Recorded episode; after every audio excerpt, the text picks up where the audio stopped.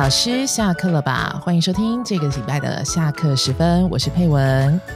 呃，我最近发现，在我们的周遭，其实有很多的老师开始分享他们在上课的时候的一些呃教在呃教材或者是教具啊，或者是一些心得想法。那当然也有一些老师呢，会想着，哎，我是不是能够把我的这些资料集结起来出版，成为自己的一个作品？但是呢，其实有很多人都不知道，哎，如果我今天真的想要这样做的时候，到底有哪一些细节我需要？注意，或者是到底它呃应该怎么样去进行？因此，为了大家的需求，我们今天邀请到一位在呃广播界呃，对不起，在出版界，好，在出版界非常有经验的一位我的好朋友李晴。嗨，大家好，我是李对，欢迎李晴。对对，OK，是呃，像。李晴，你能不能帮我们介绍一下，就是你自己在这个出版社的一些相关的工作经验？哦，好，呃，我自己在出版业的话是已经八年多了，然后我的本业是呃，因为我们出版其实有分，就是一般的文学出版，然后还有就是针对就是亲子教养的话，就是童书出版。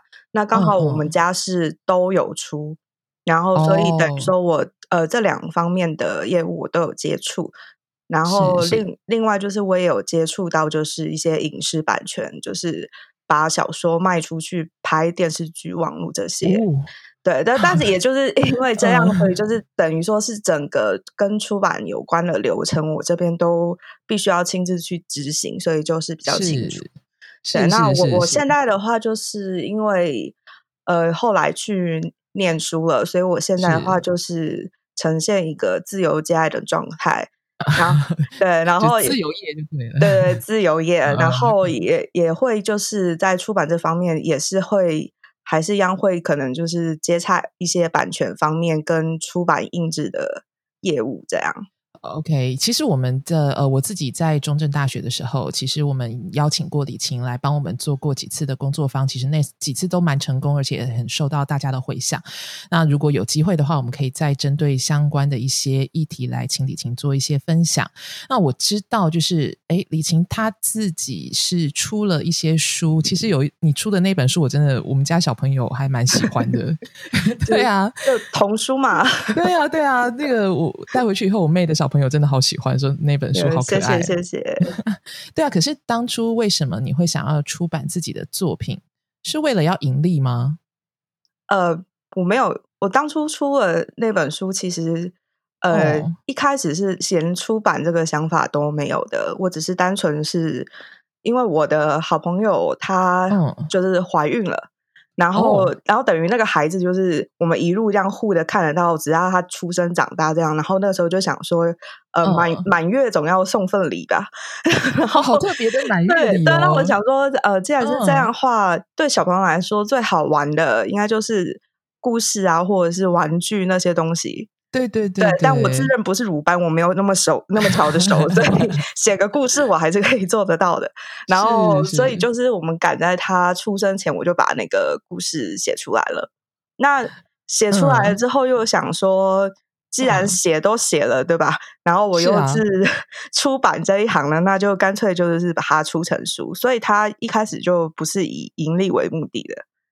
OK，所以其实它基本上是一个礼物性质的存在。对，对我而言，它就是一个送礼的用途。对，可是，可是，就是你看，作为一个礼物，然后你把它出成书，所以其实你在你的这个角度来讲，你不是一个那种怎么说，就是好像长期跟那个呃出版社配合的作者，然后是一个好像我现在有一个想法，然后怎么说，就是不。自由的作家吗？就是 哎，我现在有个想法，然后我我觉得哎，有一个那个，我觉得这其实就是一个在现在来说，就是出版这个东西，它其实是一个不会像以前呃以前的人会觉得说，你如果要出一本书，然后你就是一个作者，感觉好像就跟普罗大众是有距离之类的。对啊，对啊，这是我想问的。但是 其实因为呃环境的关系，比如说网络的便利之类的。然后我们的数位印刷其实现在在台湾这边已经算是做的很不错，所以其实你并不一定是要什么大作家，你才可以做出书这一件事情。所以你的意思是，像即便是我们这种一般人，我也是可以出书的。对啊，因为像你，如果大家如果通常在看脸书的时候，有一阵子我不知道有没有印象，就是你如果在刷动态的时候，都会看到很多广告，什么把你的照片印制成一本书啊，好像有哎，对，或者是什么把你的 bug 集结成一本书啊那种，嗯嗯，它其实就是就是这一个行业，其实已经慢慢开始，呃，也有两三年了。然后他的意思就是说，因为现在的资讯跟网络系统的发达，所以要做这件事情已经非常的容易。不是说你呃一定要什么去印刷厂啊，一定要是感觉好像很复杂那样，你才可以出一本书。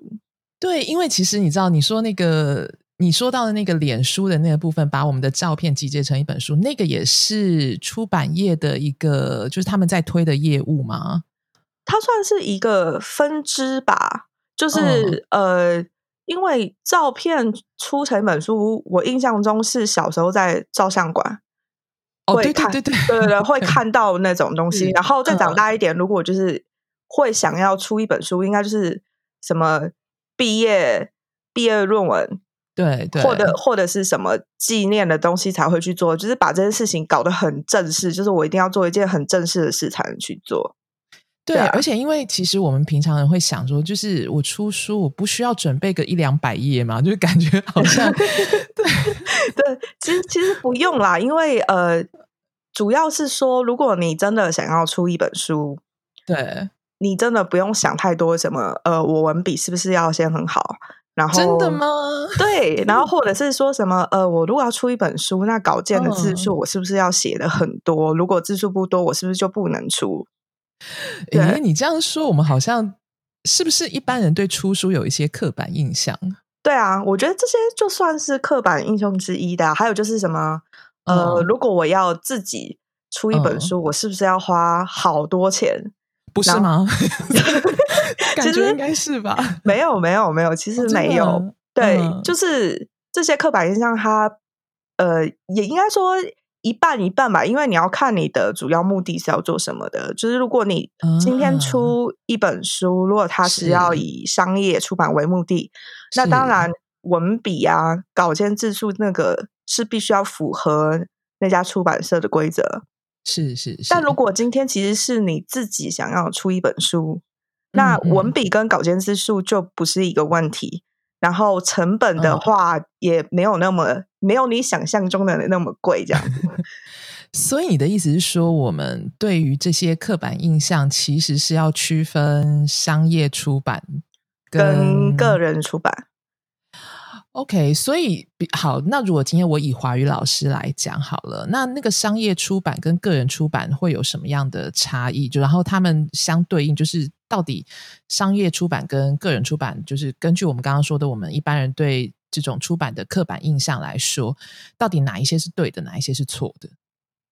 呃，就是如果是以华语老师这个身份来说，然后他今天想要出一本书的话，那在商业的。部分基本上市面上比较少，然后再就是，如果真的有这个机会的话，嗯呃，我相信那个要合作的出版社一定会是有列出大纲的，就是他可能需要老师去配合提供一些他要的主题，然后他要编制的教材之类的。了解了解。那如果是个人出版的话，呃，我相信各位老师呃在教学的时候一定会有一些自编讲义之类的。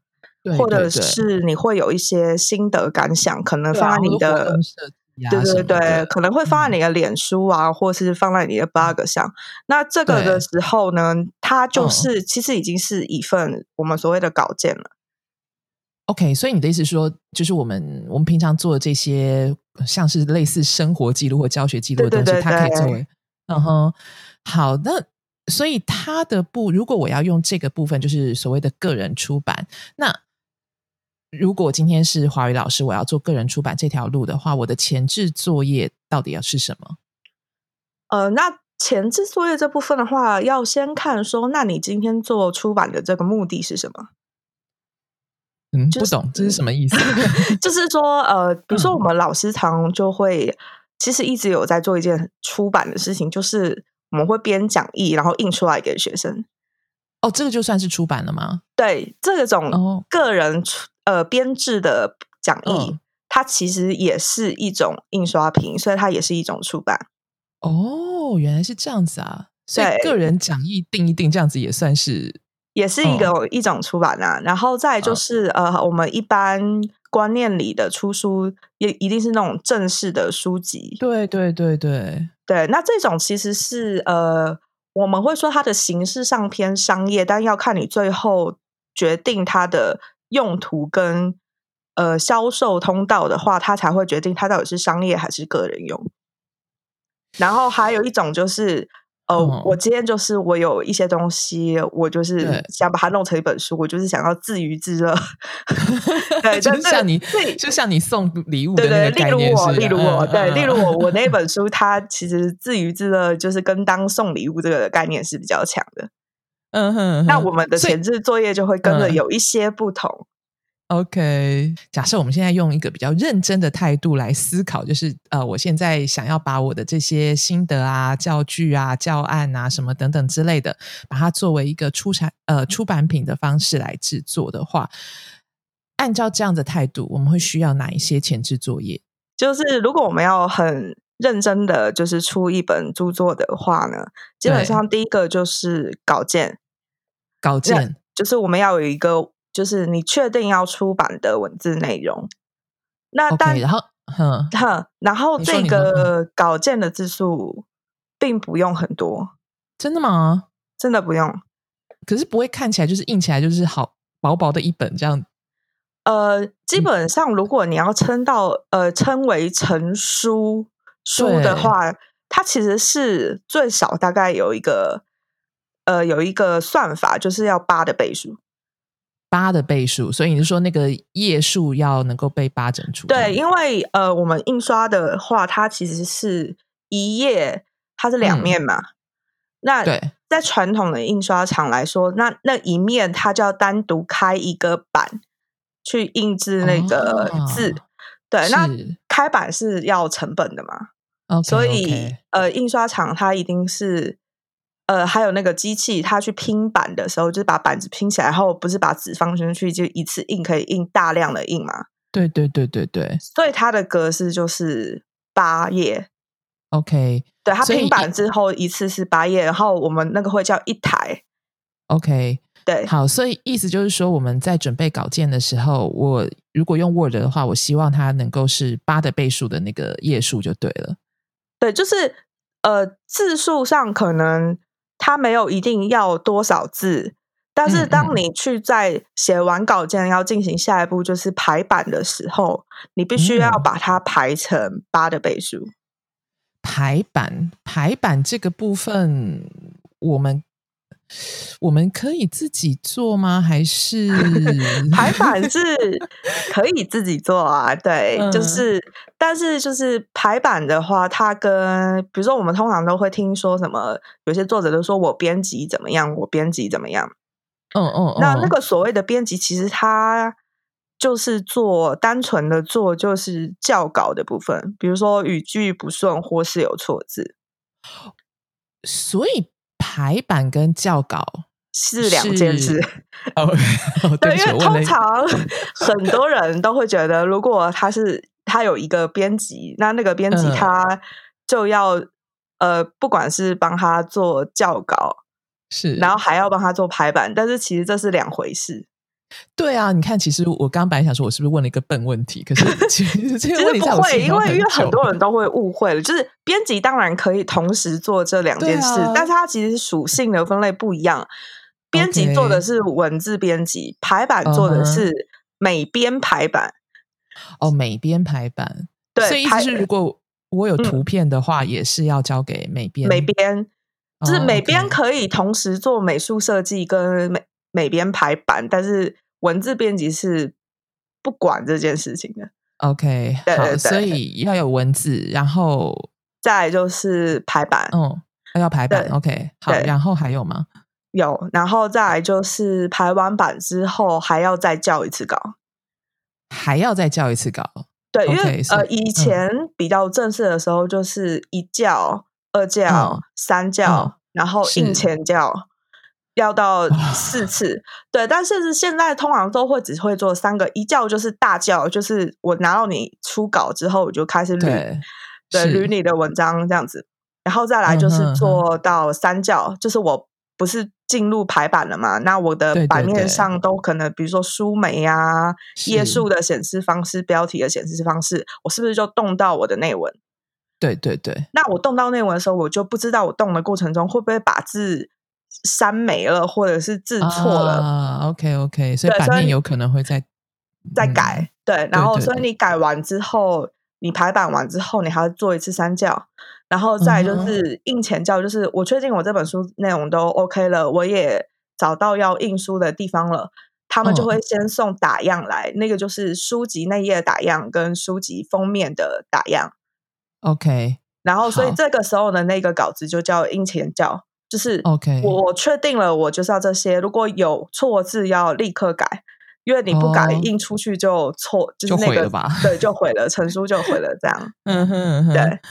好，所以这些前置流程，比方说像呃写好文字，然后我们有我，因为我们如果是做那种呃教学上的课件或什么的话，其实会有很大的很大量的一些图片啊什么的，然后自己校稿，就是这些前置作业我都能自己做吗？有没有什么需要注意的？原则上其实是可以自己做的，嗯，然后但是有些人可能会觉得自己不够专业的话，对，他这部分的每一个步呃每一个工作流程都是可以拆开的。呃，像比如说，我觉得我对自己的 美感没有嗯那么自信，然后或者是我的美术方面我可能没有那么有天分，但是是。我又不想我的内页或封嗯。面看起来可能就是太朴素。哦，枯燥的那种感觉，对对。对对对，那这个时候你就可以考虑外包，找外包。那 OK，目前的话，如果嗯。以、呃，我们先讲第一个部分，就是文字编辑的部分。是那我们通常那个因为是算字数嘛，对所以我们通常字数都是以千字作为单位。OK，以千字作为单位，嗯，对，然后呃，我们刚刚是不是有说到三个阶段？对，那那这三个阶段的价钱也会分别的不一样。就是一 OK 一教就是呃，我要呃接到这个案子的人，我要帮你从头到尾重新捋一遍你的文章，还要找你的错字，还要改你的语病。是那这部分通常一嗯千字大概在四十块左右。OK，好的，就还好这应该对，应该对而而且也听起来应该还可以接受吧，一千字才四十块。就是合理的对对，然后再就是三教，就是我每边都排完了，我在检查的时候，三教比较像是他帮你去抓错字，他这个时候不会去改你的逻辑跟语病，他主要是要看说是不是每个地方的字都是对的。OK，对，好因为有些页数的地方，可能你可能做了一些修饰，或是你调整它的位置之后，它有时候跑页数那个数字是是错的。嗯，但是很多人可能自己在弄的时候，他只会去看内文是不是对的，他就对，而且会有那种疲劳的感觉，根本就对叫不出来。他就是眼会眼会瞎。我们通常都会说眼嗯三教三教的时候眼瞎很正常，就是 明明一堆大错字，你非得到印前才说，哎，为什么我当初没看到这样？是是是那他主要就嗯是这样子抓错字，这样子。嗯，OK OK，不好意思，刚打断你，因为我我知道，就是像我们在用图片的时候，好像图片会牵涉到版权的问题，对不对？哦，对，所以这方面就我们有什么需要注意的？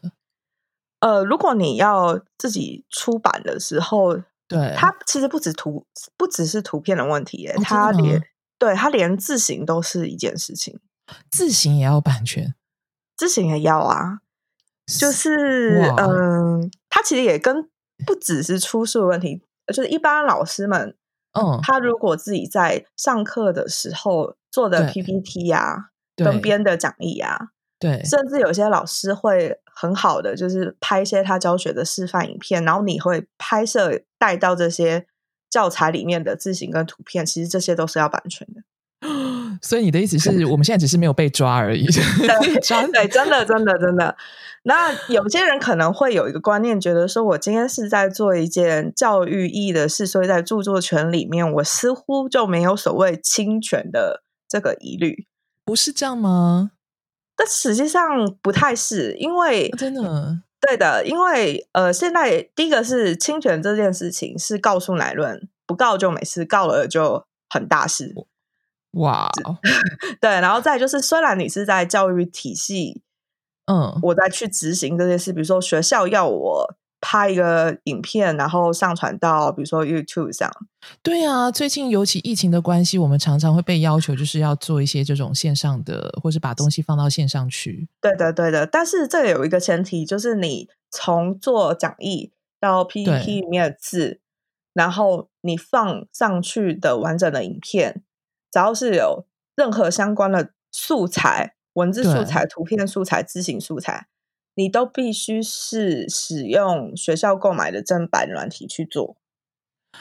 可是除了学校购买的正版软体之外，那我们自己还有什么？有有没有那种，就是比方说像，啊这样这样说好了，你自己在出书的时候，嗯，你是怎么处理这方面的问题？有哪些资源可以用？呃，我自己在出的时候呢，我会因为我很注意版权这件事情，尤其是。前年的时候，很多人都因为这件事情被告了，所以，所以就是我自己的话是，呃，字形的部分，嗯，然后你其实是可以去找一些免费可以商用的字形，免费的字形啊，不只是免费，他要确定他还可以商用。哦，要确定它可以商用才可以。对，因为现在商用在台湾有一个问题是，它并没有很明确的告诉你什么是商用。OK，就是比如说，我今天录了一个教学影片放上去，我的字幕用的是呃，比如说华康的字。对。但是其实那个教学影片我没有盈利啊，我只是放在网络上，可能我的学生会来看。对对对，嗯。但是对华康来说。你将影片放在网络上，你已经是一个商业行为。商业什么？建造你的个人品牌啊？OK，对，就是变成说，因为它商业用途的定义并没有定的很明确，那就是这件事情，你从什么角度讲，它都可以说得通。OK，所以最保险就是我们要一定要找到那种，就是它是可以商免费，然后但是它标注就是可以商用的。对的，因为有很多免费字型它是不能商用的。OK，好，那我最后想要问的就是说，嗯，那如果上面的事情我们都知道，那开始要准备出版的这个流程到底是什么呢？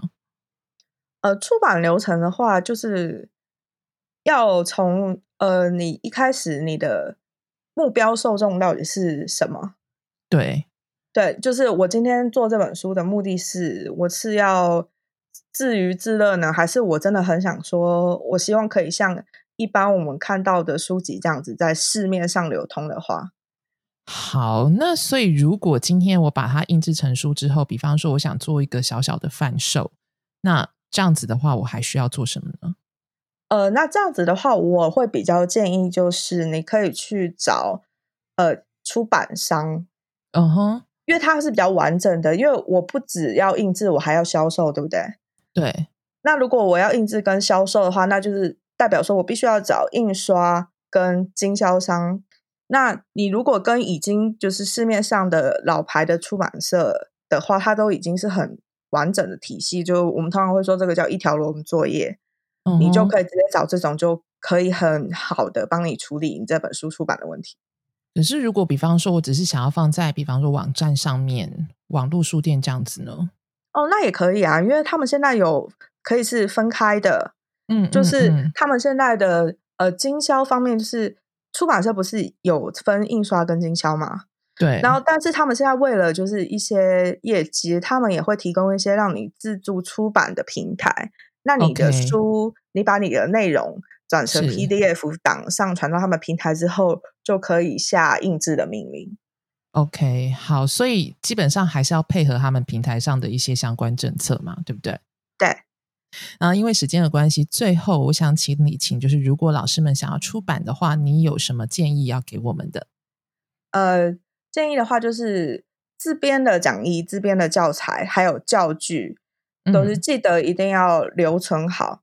然后心得的话也是，而且我觉得心得是可以公开在网络上的，对，因为这是这也是一个除了是心得分享之外，它也是一个很好的老师们自我行销的用具。是是，对，然后再就是呃，可能在呃讲义自己编的讲义或者是教材的部分的话，对，如果你想要当成可以持续经营个人品牌的基石的话，就是最好不要把它曝光在网络上。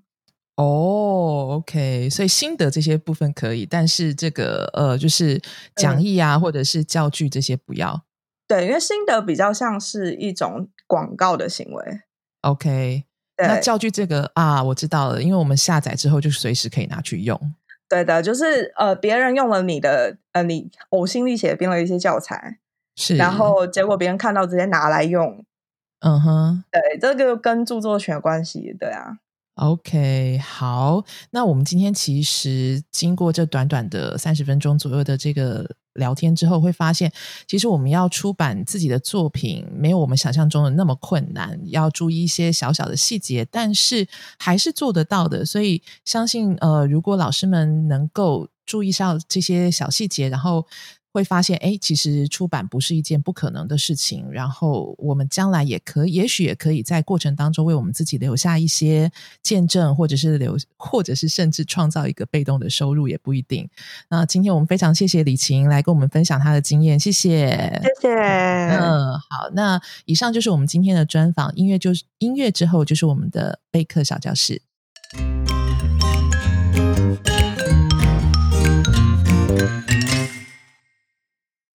各位听众朋友们，大家好！又到了备课小教室的时间了。上个学期我在批改作业的时候呢，发现了有一大题的错误率超高。那大题练习的内容是叹词和语助词。呃，知名的 YouTuber Cool，他也在他的一支影片当中提到过，对外国人来说，学中文最难的几个部分之一就是语助词。呃，真的是这样吗？我们平常用的那么顺的，嗯啊。吧？咦？哦，这一类词语真的那么难吗？嗯，是的，是真的难。有学者研究高级口语中的叹词教学，发现很多学生不知道那些叹词的意义，有的甚至连念都不会念。然而，对一个高级生来说，对目的语的叹词知之甚少，不能理解，也不会表达自己强烈的情感，这是一个很大的缺陷。因此，我打算用一个系列的方式，陆续说明几个常用的叹词和语助词的意义。首先是“嗯”这个字有好多念法，也代表了不同的意义。以新版使用视听华语来说，叹词和语助词主要出现在第三册，其中“嗯”出现在第四课。课本说这个用于回应、表示肯定对方的说法，语调是低降的。比如课文中的对话是这样说的。伟丽说了：“嗨，李平，有包裹呀。”李平说：“嗯，我女朋友寄来的。”这里李平所说的“嗯”是对有包裹这件事情的肯定与回应。李平在“嗯”之后呢，也说明了包裹的寄件人是他女朋友。当然，也有不说明的例子，比如女朋友问：“桌上的东西是你的呀？”男朋友回答：“嗯。”男朋友只回答了“嗯”，而没有补充说明，可能他正在打电动，或者认为这件事没什么，并不需要多做说明，但又要对女朋友有所回应，因此他就选择了“嗯”。除了上述的意义以外，“嗯”还有其他的意思，比如表示正在考虑、犹豫。那么语调也是低降的，比如说：“嗯，这是一个很复杂的问题。”嗯。这已经是最优惠的价格了。在这两个例子当中，前一个可能是说话者正要思考要不要或者是如何回答这个问题，后一个呢，则可能是说话者正在犹豫要不要在价格上做出更大的让步。上述两个例子中的“嗯”可能会放在句首，但也有可能会出现在句中停顿处。黄奕环在二零一零年中指出。说话人一时没有想好要说什么，或者是怎么说的时候呢，一般就会用上一个叹词来为自己争取时间，同时提醒听话人自己的话还没说完，不要让你打呃，不要让对方打断，以保住说话的这个轮次，也就是他的话轮次序。那么除了用来停顿，也要唤起听话者对下文的关注。比如说他在论文当中所举的例子，男生当然要比女生。嗯，闹点，但马瑞在我们班男生里根本算不上闹的。有些老师不喜欢他倒是真的。这个例子里的“嗯”可长可短，不过语调是下降的。赵元任在一九七九年呃汉语口语语法里面曾经说过，有一些叹词呢有代替句子的作用，在已经说了的一段话之后呢，停顿一下，再来一个叹词。它的作用就等于把这句话重复一遍。这样的叹词一般放在疑问句和陈述句之后，作用在于进一步追问或者是征求意见。比方说：“我们走吧。”嗯，或是你说什么？嗯，你说这是他给你的？嗯，等等。作为这种意义的时候呢，语调都是上扬的。除了语调和位置的差异以外，还有次数的不同。比如说，我们传 lie 的时候，嗯，通常可以表示肯定、回应或者是考虑。嗯嗯，通常呢是表示愉快的、立即的同意。嗯嗯嗯，则是可以表示啊所见略同、积极回应或者是点头如捣蒜的意思。今天的备课小教室主要是从意义上来说明叹词“嗯”的使用。呃，也稍微讨论了，嗯，在句子中的位置、前后搭配以及次数所表示的意思，希望能让老师们在说明这个叹词的时候呢，有一些参考。当然，具体的教学就有赖老师们的设计了。备课小教室，我们下次见。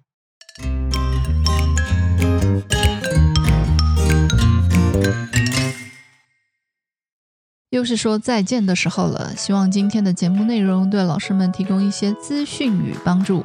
如果您对于今天的节目有任何的回馈与未来想听的主题，欢迎到我们说吧语言工作室的脸书粉专留言。